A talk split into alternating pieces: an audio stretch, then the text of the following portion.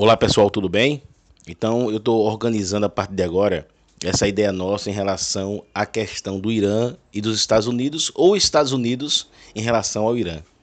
A gente sabe que ao longo do século 17, 18, principalmente 19, as potências europeias, no caso a Inglaterra, se organizaram todo o cenário do Oriente Médio. E logicamente, foi ao passar do século XIX e devido à ascensão de uma outra fora do eixo europeu, que são os Estados Unidos da América, a gente observa que a estrutura americana perante a indústria, perante ao processo do refino do petróleo e perante ao interesse americano de um plano real de dominar o mundo, primeiramente a América e depois o mundo, e também suas participações na Primeira Guerra e na Segunda Guerra Mundial, mostraram uma condição da potência americana de dominar também os valores e as profundidades nas relações de produção, extração e também refino do petróleo.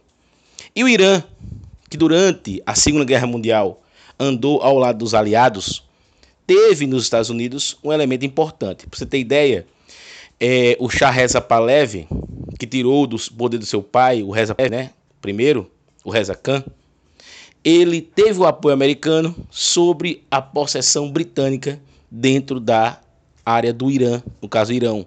A gente sabe muitas vezes que o povo iraniano, ele não é árabe, ele é um povo persa. E a gente sabe que esse poder americano e essa ação americana sobre o chá viu nesse elemento um importante elemento de duas coisas. Primeiro, o fornecimento de petróleo e segundo, um grande mercado consumidor na região.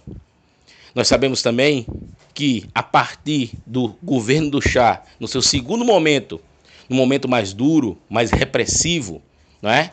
onde o Chá nacionaliza ou não, ele organiza uma identidade de, de montar um contexto diante de um apoio americano sobre bancos, sobre algumas empresas de petróleo, e dá ao povo do Irã, em sua maioria xiita, tá? mesmo sendo o sunita, controlando o governo através de aparelhos repressivos como a SAVAK, montou-se uma estratégia de domínio e controle máximo.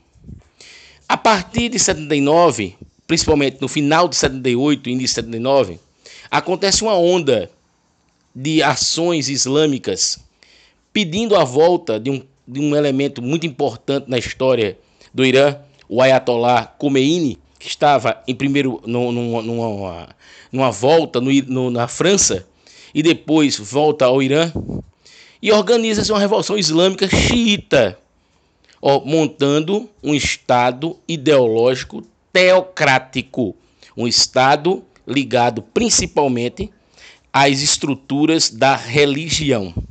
Com a chegada de Khomeini ao poder e a saída do chá da região, logicamente os Estados Unidos da América perdem um dos importantes apoios dentro da área do Oriente Médio. É importante salientar, amigos, que a estrutura do Oriente Médio com o Irã torna-se também fortalecido há um tempo atrás, antes de 79. Nós sabemos que em 1960, através da Arábia Saudita e de um parceiro americano que foi a Venezuela, foi criado a OPEP, um cartel de produtores e países produtores de petróleo, e que vai, em dois momentos, em 1973 e em 1979, tornar o mundo escravo de uma relação de preços e de retorno desses preços perante o petróleo. Então é importante, você que me ouve nesse momento, lembrar que o fato do Irã hoje ser o principal elemento de desavenças com os Estados Unidos dentro, da, dentro do, Oriente Médio não é um fato pontual. A gente sabe do poder da teocracia islâmica iraniana dentro do Oriente Médio e a gente sabe também que o próprio Estados Unidos, através do americano, deu apoio ao governo de Saddam Hussein, né? fortalecendo Saddam Hussein, que foi aliado americano. A gente sabe do dedo americano não somente dentro da relação com o Iraque, da sua guerra com o Irã de 80 a 88, mas também sabe do poder americano diante ao fortalecimento de algumas milícias. Muitos aqui já ouviram, inclusive até essa milícia que é sunita, né, o Talibã, que é inimiga do povo iraniano, que é xiita. Mas a gente sabe que em 1979, quando se eclode essa estrutura, essa situação do Irã perante a Revolução Islâmica, a gente sabe que nessa data a União Soviética, então potência socialista, invade o Afeganistão. E o que, é que tem o Afeganistão? O que, é que tem a ver o Afeganistão nessa conversa da gente? O que, é que tem a ver esse, esse país com a nossa conversa do Irã e Estados Unidos? Muito, muito. Pra você ter ideia, o Irã, ele, que é um país xiita, alertou-se também em um fortalecimento que os americanos estavam fazendo quando a União Soviética invade o Afeganistão, ela não invade apenas o Afeganistão. Ela invade um patente no curso estratégico dentro do Oriente Médio. Invade um país importante dentro do curso estratégico de uma estrutura maior que se tinha as grandes produções de papoula e, logicamente, a relação do ópio. E aí o que é que faz os Estados Unidos da América? coloca uma milícia chamada Talibã para que de 1979 até a saída soviética em 89 se obtenha uma relação de segurar, de manter, de estancar esse avanço, esse avanço soviético dentro do Oriente Médio. Então é importante, meus amigos, que a gente escute isso e saiba que em momentos futuros a história, a historicidade do Oriente Médio não é uma coisa limitada. Essa historicidade do Oriente Médio, essa relação geopolítica da região do Oriente Médio, marca, sem dúvida nenhuma, uma relação de interesses entre as principais potências e o seu principal produto, que é o petróleo. É importante salientar também que o petróleo não é uma coisa nova. Não. Em relação à ideia do petróleo, muitos dos povos pré-colombianos já usavam. Mas o interesse agora sobre petróleo é sobre a dependência de muitos países em relação à necessidade diária de barris. A gente sabe, por exemplo, que quando é o processo industrial e urbano de um país, maior serão suas necessidades diárias em relação a barris de petróleo.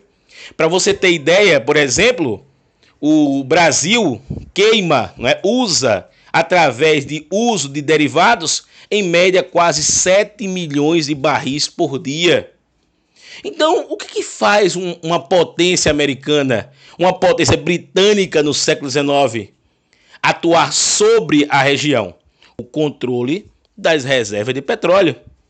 Então gente tem que ter uma ideia, uma condição sensata de como se observa, de como a história e a geografia marcam a ideia do Oriente Médio.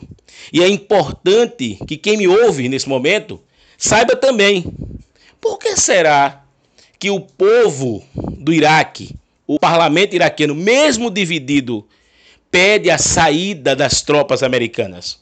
Lógico, a saída das tropas americanas vai abraçar, primeiro, a ação dos xiitas dentro do Iraque. E segundo, vai ajudar a identidade expansionista, como qualquer potência, porque o Irã é uma potência para o Oriente Médio, tá?